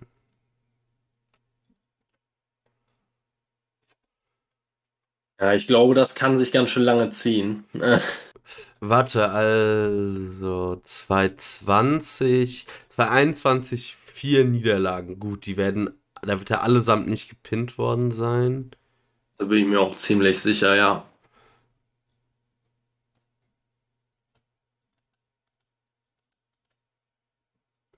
Ich guck mal nur Singles-Matches. Zack. Das letzte Singles-Match, ja, 2019 vier Niederlagen. 2020 keine Singles-Match-Niederlage, 2021 auch nicht. Ja, da kann man mal sehen. Also, dass er stark protected wird, ist ja absolut klar. Nur auch da muss ja irgendwann die Charakterentwicklung einsetzen, dass der ähm, und dass Kenny dann auch irgendwann merkt, ich muss noch mal was an mir tun, ich muss wieder zur Best Bout Machine werden und kann mich nicht immer nur auf die Hilfe anderer verlassen. Und das kann man ja auch durch ein bis zwei relativ eng aufeinanderfolgende Niederlagen kann man so eine Charakterentwicklung gut einleiten. Ja. Aber mal schauen, wie man es machen wird. ist alles nur Spekulation an der Stelle. Ja. Machen wir einfach weiter am Text. Ganz kurz noch: drei Niederlagen generell bei All Elite Wrestling ich, gegen Pack, Chris Jericho und eine gegen John Moxley und die gegen John Moxley quasi zählt ja nicht, weil unsanctioned Match. Und jetzt kommen wir weiter, Mann. Und zwar kommen wir jetzt ähm, ja, zum Backstage-Segment Chris Jericho. Es geht um weiter dieses griechische Mythologie-Thema und Herkules-Aufgaben, blablabla. Und dann kommen MJF und Sean Spears rein. Sean Spears haut Jericho den Stuhl erst auf den Kehlkopf, dann nochmal auf den Arm. MJF sagt, yo, Chris, nächste Woche Match gegen Sean Spears. Der darf einen Stuhl benutzen, du nicht. Ja, also. Ja. Weiter im Text. Ich, ja, ich glaube, da braucht man nicht besonders viel zu sagen. Ich, äh, ich habe mir im ersten Moment habe ich mir gedacht, ja super, heißt also Chris Jericho besiegt äh, Sean Spears, obwohl er einen deutlichen Nachteil hat durch die Stipulation. Äh, und dann habe ich gemerkt, auch ja, das schadet dem ja gar nicht, weil Sean Spears ist, ist eh am Boden quasi. So. Noch tiefer kann er nicht sinken, was soll passieren? Ja. Gute, gute Idee, Leute. Also weiterkommen. Brauchen wir nicht drüber reden. Ja. Christian Cage gegen Matt Hardy. Äh, ja. Also, Christian workt ja schon generell einen langsamen Stil. Äh, dieses Match, also für die Anzahl an Moves und Aktionen braucht, was weiß ich, braucht Ray Phoenix an einem guten Tag 30 Sekunden. Ja, kann man so unterm Strich sagen. also zwölf Minuten viel zu lang. Am Ende gewinnt Christian eine einzig richtige Entscheidung. Äh, danach soll es eine Attacke geben. Der Jurassic Express macht den Save. Der Luchasaurus hebt Christian auf die Schultern. Der Jungle Boy guckt so ein bisschen mürrisch dabei. Ich weiß nicht, ob das äh, quasi mangelnde äh, also ob der Jungle Boy einfach nicht nachgedacht hat oder ob man da was andeutet. Ich kann es mir irgendwie nicht vorstellen, dass man Christian Heel turnt. Äh, ja. Vor allem würde es ja auch grundsätzlich keinen Sinn machen, dass sich Christian in dieser Situation nicht wie ein Heel verhalten hat, sondern der Jungle Boy sich wie ein Heel verhalten ja. hat. Für den würde aber ein Heel-Turn absolut keinen Sinn ergeben, also wirklich gar keinen. Ähm, deswegen denke ich mal eher, dass das hier mangelnde schauspielerische Fähigkeiten seitens des Jungle Boy waren. Da wurde scheinbar die, äh, ja, das schauspielerische Können wurde ihm nicht vererbt. Aber naja, was soll man sagen? Ähm, das Match, du hast es schon gesagt, kein großer Diskussionsbedarf, sehr langsam, hat sich viel zu lang gezogen. Es gab ein paar interessante Aktionen. Ähm, und unter anderem ja auch ein Kickout nach, einem, nach einem Twist of Fate. Äh, das, das Finish kam quasi relativ aus dem Nichts, war auch nicht besonders gut eingeleitet. Einfach nur irgendein 0815 Reversal, der dann in den Killswitch äh, reversed wurde. Ja, spannend war das Finish nicht. Spannend war das Match auch nicht. Es gab zwischendurch eine einzige Aktion, wo ich mir gedacht habe, boah, die war geil. Das war nämlich dieser ähm, ja, Second Rope DDT da, ähm, der dann quasi, äh, bei dem quasi Christian mit dem Gesicht auf die Ringtreppe gefallen ist und kurzzeitig so getan hat, als wäre er K.O. quasi. Ähm, ja, also das war eigentlich auch schon alles nennenswerter an dem Match. Ansonsten war das viel 0815. Äh, viel außerhalb des Rings, äh, hat viel außerhalb des Rings stattgefunden. Da hat Christian quasi das Hangman Page Rezept, wie man aus Matt Hardy noch ein gutes Match rauskitzeln kann, angewandt. Ähm, ja. Ja. Nicht mehr, nicht mehr und nicht weniger, als ich erwartet habe. Nee, ich will einfach nur keine Matt Hardy Matches mehr sehen. Ich will gar nichts mehr von Matt Hardy sehen. Ich möchte einfach, wenn er einfach nur in einer, in einer, ja, in einer Rolle eines Managers bleibt, gerne. Ich kann dir sagen, was man mit Matt Hardy machen sollte. Ja. Delete.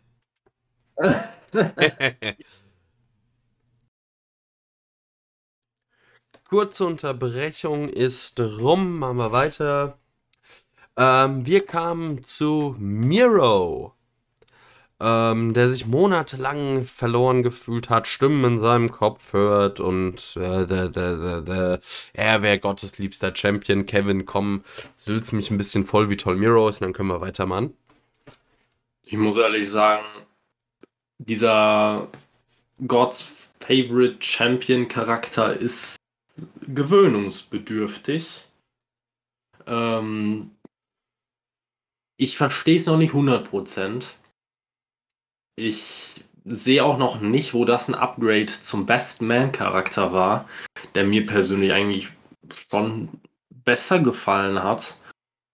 Miro als absoluten Zerstörer und als Monster darzustellen, der vielleicht auch so ein bisschen ja, psychisch einen weg hat, ist nicht das Schlechteste, was man machen kann, aber im Moment, diese wöchentlichen Promos, die geben dem Charakter noch nicht wirklich Tiefe. Also da kann man mit Sicherheit viel rausholen, aber tut man im Moment noch überhaupt nicht.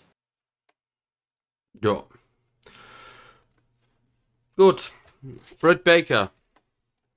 Äh, hält eine ganz coole Promo. Äh, so, keine Ahnung, äh, sei die, also ich finde immer dieses Baddest Bitch on the Block ganz cool, diesen Catchphrase. Und dann äh, schießt sie noch gegen Vicky Guerrero, dass sie halt auch einfach nur deshalb noch unterwegs ist, weil sie halt einen Namen hat, der immer relevant bleiben wird im Pro Wrestling. Und ja, Vicky Guerrero schreit ein bisschen rum, dann, also dann sehen wir noch Vicky Guerrero, Nyla Rose und ah. Britt Baker am Mikro halt Gold, aber Vicky Guerrero, Nyla Rose. Ich weiß nicht, wer da wen carryen soll. Zwischen Britt Baker und Nyla Rose? Nein, zwischen Britt, Nyla Rose und Vicky Guerrero. Ach so, ich dachte jetzt gerade schon, äh, ich dachte jetzt gerade, du wärst ähnlich. Ich hätte einen Schlaganfall bekommen oder was? Oder so. ähm, nee, also da ist für mich ganz klar, dass Nyla Rose eigentlich Vicky Guerrero carried. Also da ist äh, kein Mehrwert zu erkennen, was, äh, um es mal mit Jürgen Klinsmann zu sagen, für, für Vicky Guerrero. Also der ist generell nicht zu erkennen, nirgendwo. Ähm, deswegen, also mir hat Britt Baker hier voll aus der Seele gesprochen. Also Britt Baker quasi die Stimme des Volkes, die the einfach. Voice of the Voiceless ja, The Voice of the Voiceless quasi äh, Britt Baker als äh, ja, behaartere Version von CM Punk, kann man das so sagen? Nee, die lang, so quasi die geschminkte Version von CM Punk. Ja, ja, gut. Machen wir das so, dann haben wir auch zumindest keine, ähm, keine Feminismus-Kontroverse hier drin. Ja.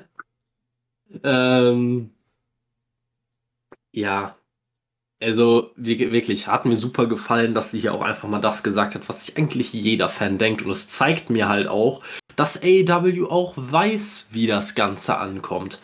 Und da frage ich mich halt wirklich, ob man jetzt wirklich nur noch darauf setzt, die Leute möglichst hart abzufacken, damit sie buhen, weil das ist ja im Prinzip das, äh, das ist das Prinzip, was man bei zwei Drittel der Heels einfach im Moment durchzieht. Und das gleiche macht man hier mit Vicky Guerrero auch ganz gezielt, die Leute beschweren sich, dass es nicht funktioniert, dass sie nicht gut ist als Managerin und buhen deswegen und nicht, weil sie so eine geniale Heal-Managerin ist. Ja, also ich weiß es nicht. Man scheint doch, man scheint doch das Problem zu sehen. Warum unterstützt man es weiter? Ja. Weiß auch nicht. So, Sammy Guevara gegen Wheeler Utah. Muss ich dir ehrlich sein, verstehe ich nicht so ganz, warum das auf, für was das auf der Card ist. Ah, gut. Ich fand es trotzdem für fünf Minuten äh, Matchzeit wirklich ein ordentliches Match und äh, Wheeler Utah habe ich persönlich vorher noch nicht gesehen, weil ich mir, wie gesagt, Dark und Dark Elevation nicht, nicht regelmäßig oder fast nie anschaue, muss ich ehrlich gestehen. Ähm, hat mir aber eigentlich gut gefallen, hat einen guten Eindruck gemacht und da ist mit Sicherheit noch einiges drin. Also auch, auch es war nicht dieser klassische 0815 Dark Jobber Squash, der dann innerhalb von zwei, drei Minuten weggesquasht wird, keine Offensive zeigen darf und es wird nicht weiter darauf eingegangen, sondern nach dem Match hat Sammy Guevara ihm die Hand gereicht, ähm, ihm Respekt gezollt. Sowas würde man ja nur machen, wenn man auf Wheeler Utah baut, wenn man, wenn man wirklich etwas in ihm, in ihm sieht. Von daher bin ich wirklich gespannt, wie das noch weitergeht mit ihm. Ja. Ansonsten. Ja. Yuka Sakazaki gegen Penelope 4. Ah ne, wir haben erst noch die Factory. Äh, Tony Schiavone kriegt einen Protein-Shake äh, übergekippt. Ja, toll. Ähm, ja, weiter. Yuka Saka, Sakazaki, ja, doch Sakazaki, äh, gewinnt gegen Penelope Ford. Ja, war okay. Ja, war, war ein ordentliches Match. Äh, ich habe nur nicht so richtig verstanden, warum man es hier platziert hat, warum Yuka Sakazaki das Match gewonnen hat. Ich meine, klar, es war ihr Return. Aber Penelope Ford hatte zuletzt ja ein paar Siege bekommen, auch durch diesen, ja, in was, wie, ja, diesen, ja, ich weiß gar nicht, wie man es genau nennt. Wie war das nochmal? Wie dieser Submission Move äh, ich glaube, das ist ein Tequila Sunrise, oder? Ich meine, das wäre nochmal ein anderer Move gewesen, aber keine Ahnung. Auf jeden Fall ähm, durch diesen Submission-Move, den sie seit einigen Wochen benutzt, ähm, ja, hat sie eigentlich ein paar Siege einfahren können und er hat mir eigentlich auch gut gefallen. Der wurde hier in diesem Match komplett mit Füßen getreten. Er wurde mal wieder zweimal gebrochen von, äh, von Yuka Sakazaki. Äh, wirklich jemandem, wo ich mir gedacht hätte, es hat jetzt keinen tiefer gehenden Sinn, warum sie hier aus diesem, aus diesem Submission-Move rauskommen muss. Äh, sie gewinnt das Match auch am Ende. Also irgendwo ist das Booking in der Women's Division schon relativ inkonsistent. Also man muss echt sagen, auch, auch wenn man einfach mal an das äh, Tournament denkt äh, vor einiger Zeit, äh, bei dem Yuka Sakazaki ja nicht mal die japanische Seite gewonnen hat. Also nicht mal, ich glaube, sie war nicht mal im Finale.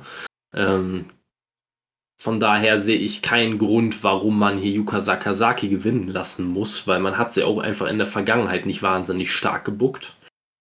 Ähm, ja, irgendwie alles ein bisschen eigenartig in der Women's Division, nichts Neues. Ähm, wir haben wieder mal nur dieses eine Match in der Show gehabt, das keine 10 Minuten ging, ähm, mit einem etwas unzufriedenstellenden Ausgang.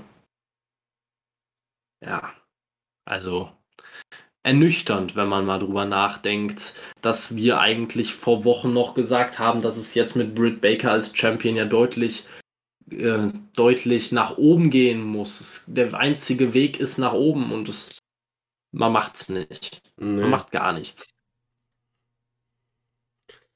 So, als nächstes und als letztes Darby Allen gegen Ethan Page und äh, boy, oh boy, war das ein Match. Also man kann vielleicht das noch kurz irgendwie äh, abhaken. Wir hatten natürlich Scorpio Sky, der hatte sich in dem Sarg versteckt. Dann kam Sting noch dazu. Also lassen wir den können wir das lassen wir schnell weg, würde ich sagen. Und dann hatten wir ein Match, das ging richtig rund. Wir sahen alle möglichen kranken Spots. Also Darby Allen, der eine Ego's Edge vom Top Rope auf die Ringtreppe nimmt wo du gesehen hast, das Ding hat sich danach zerbeult. Also generell Darby Allen äh, nimmt halt wirklich jeden Bump, den es gibt. Ich stelle mir das so vor, wie Ethan sagt, so, äh, wie schmerzhaft darf es denn sein? Oder wie gefährlich kann ich es denn? Oder sollen wir es machen? Und Darby einfach nur, ja. ah. Also es ging hin und her. Wir sahen alle möglichen Spots mit allen möglichen Gimmicks. Es wurde das unterste Ringseil wurde abgeschraubt und mit diesem Haken, mit dem das am Ringpfosten verankert wird, wurde sich gegenseitig malträtiert. Am Ende gewinnt Darby das Ding, indem er mit dem Skateboard ähm, auf Ethan Pages Rücken springt, sich dabei auch noch fast Genick bricht, ihn dann in den Sarg verfrachtet aber das reicht ja nicht. Man muss sich vorstellen, Ethan Page liegt in dem Sarg. Außerhalb des Rings. Und Darby Allen geht aufs Top Rope und zeigt einfach einen Coffin Drop durch den Deckel des Sargs auf Ethan Page. Und auch wenn der Deckel aus ziemlich dünnem, ja, so Sperrholzgedöns war, oder Pappe, keine Ahnung, man hat gesehen, die Sargwände waren doch sehr stabil. Also wenn Darby da in irgendeine Richtung, ich sag mal, 5 cm zu, in die falsche Richtung fliegt, dann bricht der Typ sich ungefähr, ja, entweder den Schädel oder die Wirbelsäule. Super. Also ich finde, wir hatten ein großartiges Match. Aber ich muss sagen, also ich liebe Darby Allen und ähm, natürlich ist dieser Stil, ist das auch sein Stil, dieses Daredevil oder wie Kay, äh, Tess das mal gesagt hat, Darby Allen wrestelt wie ein Crash-Test-Dummy. Das ist halt, also ich denke mir halt einfach, Leute, genießt Darby Allen. Ich glaube, zehn Jahre wrestelt der nicht mehr. Ja, entweder, gar, entweder er wrestelt keine zehn Jahre mehr oder wir haben halt das äh, früher oder später das Jeff und Matt Hardy Syndrom, dass, sie halt, dass er halt deutlich seinen Stil anpassen muss, dass er langsamer werden muss, dass er keine, dass er jetzt keine bestimmte Aktion nicht mehr zeigen kann, weil er seinen Körper über Jahre damit so in Mitleidenschaft gezogen hat. Ähm, das sehe ich halt in der Zukunft für Darby, wenn er sich bis dahin nicht schon aus dem Wrestling-Business zurückgezogen hat. Ähm, deswegen kann ich dir nur zustimmen. Genießt jedes Match von Darby Allen. Jedes Match könnte grundsätzlich eh bei jedem das letzte sein, aber bei, bei ihm ist es immer zweimal so wahrscheinlich. Ähm, ja, also bei dem, bei dem Match grundsätzlich einfach nur geil. Also ja. wirklich einfach ein absolut ge geiles Match. Man hat alles eingebaut. Du hast die wichtigen Spots eigentlich schon fast alle erwähnt, würde ich sagen. Ähm, auch dieser, ich muss auch am, am Ende zu dem Finish sagen, das mit dem Skateboard war an sich ja schon eine coole Aktion, aber verglichen mit einigen Aktionen, die ich da, die davor im Match gezeigt wurden, war es halt schon gefühlt fast eine der unspektakulären Sachen. Deswegen war ich fast schon glücklich im Nachhinein über diesen Coffin Drop Spot, weil ansonsten wäre es ein etwas ja, unbefriedigendes Finish für mich persönlich gewesen, weil es einfach geilere Spots in dem Match gab, die ich persönlich halt einfach als besseres Finish empfunden hätte. Aber durch diesen Coffin Drop am Ende, da habe ich mir einfach nur gedacht, was zur Hölle. Also ich habe halt, man, ja. Ich habe halt auch genau diesen Spot so geahnt. Also ich habe hätte jetzt nicht darauf gewettet, dass er durch den Deckel springt, sondern eher damit gerechnet, dass er quasi in den, De in den Sarg reinhüpft. Aber irgendwie habe ich mir genau sowas erwartet. Ja, in den Sarg hätte mich an sich auch nicht überrascht, aber durch den Sargdeckel hat mich schon dann auch überrascht. Ähm, ja, also unterm Strich einfach geil. Für mich ist nur die Frage, kann man eine Fehde so enden lassen? Weil Darby hat ja nach Ende des Matches quasi noch immer nicht aufgehört und durch diesen Coffin Drop, durch den Sargdeckel, hat er dem Ganzen nochmal quasi einen oben drauf gesetzt. Kann man so die, die Fehde enden lassen quasi? Ja, ist da. Man. Ich weiß es nicht. Ich weiß es halt Ey, wirklich nicht. Ich erinnere, ich rufe mal eine Fehde hervor vor, mit äh, deinem Lieblingswrestler, meinem Lieblingswrestler. Kein Sarg-Match, sondern ein Hell in a Cell-Match. Und das wurde auch mit einer Attacke nach Matchende noch äh, die Fehde beendet. Damals der Undertaker gegen Edge, Hell in a Cell. Der Undertaker feuert Edge einfach von der Leiter durch den Ring. Das ist richtig. aber irgendwie fühlt es sich noch nicht 100% vorbei an. Vor allem zwischen Darby und, und äh, zwischen Darby und Ethan Page nicht. Mich hat es nämlich vor allem, das Einzige, was mich an diesem Match gestört hat, waren wieder mal die Eingriffe von Sting und Scorpio Sky. Es war klar, dass es passieren würde, aber es war halt auch einfach wieder mal ein absoluter Downer vor dem Match. Also ich habe kein Problem damit, mir auch nochmal Darby Allen gegen, gegen Ethan Page anzugucken. Auch noch ein zweites Match der beiden. Habe ich überhaupt kein Problem damit, aber lasst doch bitte einfach alles andere außenrum weg. Mehr ist nicht immer mehr. Ja, ich muss auch sagen, ich hatte ja wirklich lange Zeit Go Away Heat gegen beide, also Ethan Page und Scorpio Sky. Ich muss sagen, bei Ethan Page hat sich das ein bisschen hat sich das wirklich gebessert. Er hat über die letzten Wochen richtig Format dazu bekommen und seinen Charakter geschärft.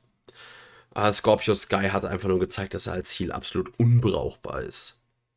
Ja, das, genau das habe ich ja quasi schon von Anfang an gesagt. Also für mich ja. ist ein Page hat, eine, hat ein großes Potenzial und hat auch definitiv Potenzial, früher oder später einen Titel zu halten.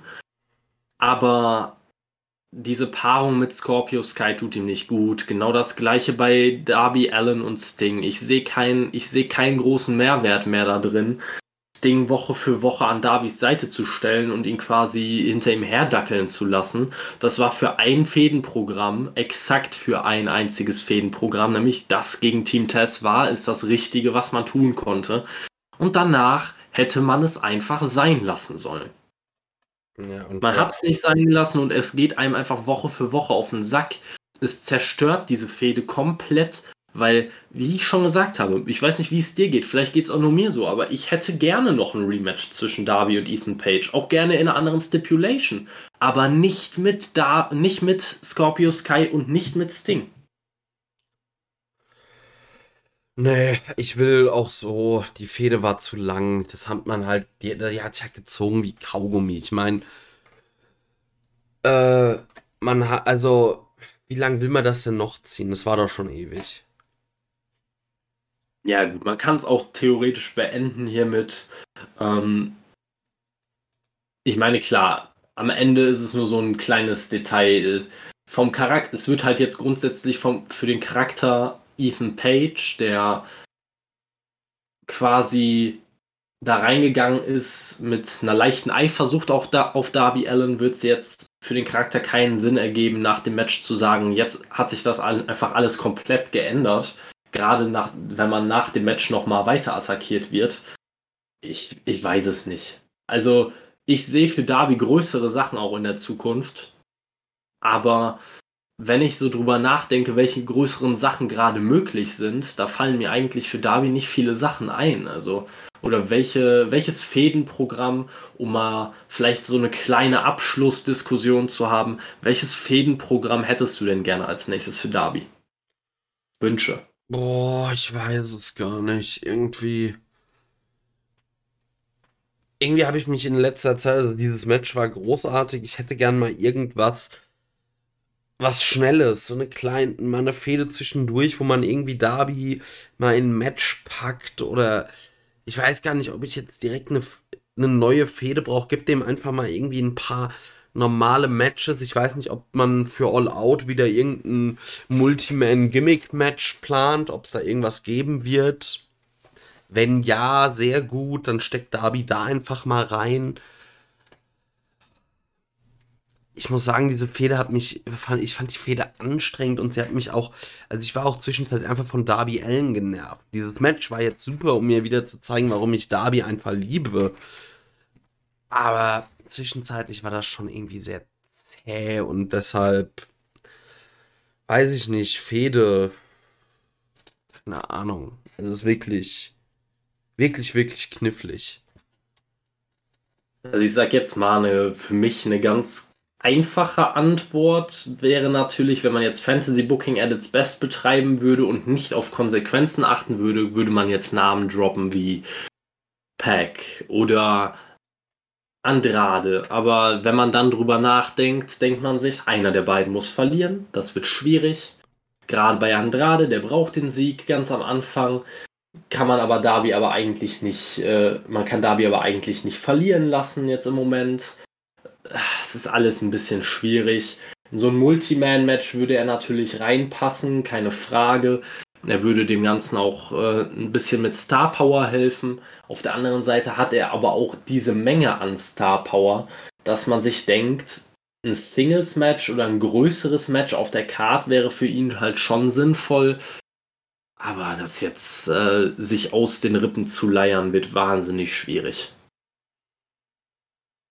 Allerdings muss ich da, muss ich auch noch hinzufügen, ich war nie von Darby ge genervt während der Fehde. Ich war wirklich, bei mir hat sich einfach von Anfang bis Ende hat sich mein Hass auf Sting und Scorpio, vor allem Scorpio Sky konzentriert. Die einfach mir von Woche zu Woche mehr auf den Sack gegangen sind. Also Scorpio Sky musste nur im Ring neben Ethan Page stehen, einen Satz sagen und blöd grinsen und ich war genervt bis hinten gegen. Ja, also klar war das nicht so für Darby Allen was konnte, aber irgendwie war ich halt, oder es hat mich nicht abgeholt und ich war so, ja, Darby halt irgendwie. Das war nicht, das Feuer war irgendwie weg. Und ich würde jetzt einfach gern mal zwei, drei gute Derby-Matches sehen. Keine Ahnung. Was mal auch was für die Midcard Wer macht doch einfach mal irgendwie ein äh, Turnier, wer der nächste, wer den nächsten Shot aus, auf den TNT-Title bekommt. Ja. Da sehe ich allerdings ein kleines Problem einfach darin, dass ich erstmal Darby müsste in so einem Turnier ja entweder gewinnen oder zumindest sehr, sehr weit kommen. Ähm, ich möchte Darby aber eigentlich die wichtigen Matches im Moment nicht verlieren sehen, weil er jetzt schon in dieser enttäuschenden Fehde war. Ähm, deswegen fände ich jetzt ein paar sehr, sehr starke Auftritte und vielleicht auch so ein Turniersieg fände ich an sich sinnvoll. Das Problem wäre nur dann, ich möchte eigentlich nicht wieder Miro gegen Darby Allen sehen, weil da buchst du dich dann in die Sackgasse, dass Miro den Titel noch nicht besonders lange hat. Ergo, er wird diesen Titel auch nicht verlieren. Aber Darby bräuchte eigentlich dann den Sieg, damit man ihn heiß hält oder wieder heiß macht, besser gesagt. Ach, alles schwierig. Ja. Gut, damit sind wir durch mit Dynamite. Ah, nee. Ich wollte, würde jetzt noch mal sagen, fällt dir ad hoc ein besseres Sarg-Match ein als das, was wir bei Dynamite gesehen haben? Weil ich muss sagen, auch als großer Undertaker-Fan waren Sarg-Matches mit dem Taker irgendwie, vielleicht weil es auch daran lag, dass er meistens scheiß Gegner bei Sarg-Matches hatte, nie so sonderlich äh, berauschen und das hier war halt einfach ein Brecher vor dem Herrn. Ja, ich glaube, da kommt es halt drauf an, wie man, äh, wie man am liebsten sein Wrestling sieht. Ich muss tatsächlich sagen, auch wenn ich ja eher ein Fan von Storylines bin, die in einem Match erzählt werden, als nur ein krasser Spot nach dem anderen, muss ich sagen, dass das hier wahrscheinlich so, sogar das, äh, das Coffin- oder Casket-Match war, das mir am besten gefallen hat. Ähm, einfach weil diese Match-Storyline von Sarg-Matches des Undertaker, die Storyline war eigentlich fast immer gefühlt die gleiche Storyline. Entweder er hatte einen, einen Monstergegner, der den Undertaker an den Rand einer Niederlage gebracht hat. Und am Ende hat der Undertaker es doch noch irgendwie geschafft. Oder er hatte irgendeinen, irgendeinen Gegner, der eher in diese Opferrolle gepasst hat, der dann selber dauerhaft davor stand zu verlieren. Und diese, diese Match-Storylines haben sich einfach wiederholt. Und das hier war für mich einfach mal was komplett Neues ähm, neuer Ansatz für ein Sarg-Match und hat mir echt gut gefallen. Deswegen würde ich tatsächlich sagen, dass das wahrscheinlich das Sarg-Match war, das mir persönlich am besten gefallen hat. Definitiv. Ja, da sind wir uns einig. Generell würde ich sagen, eine verdammt starke Dynamite-Ausgabe. Also seitdem man wirklich von diesem ekelhaften Freitagsspot weg ist, sind die Dynamite-Ausgaben wieder richtig stark gefällt mir sehr gut aktuell. Muss man mal schauen, also ob das halt jetzt aktuell wirklich Hotshotting ist oder wie es weitergeht, wie das Niveau gehalten wird. Bin ich sehr gespannt. Ja, definitiv kann ich nur zustimmen. Gut. Und ich denke, damit sind wir durch für heute. Äh, das haben wir noch gar nicht erzählt, liebe Hörer. Am Mittwoch sind wir ja schon oder werden wir wieder da sein. Es gibt mal wieder einen Community-Podcast. Äh, es steht noch nicht so ganz fest, wer unser Gast wird, ob wir einen Gast haben oder ob wir das alleine machen. Wird sich alles zeigen. Und ja, gehabt euch wohl, habt eine schöne Woche, einen schönen Wochenstart. Und wir hören uns dann am Mittwoch. Macht's gut.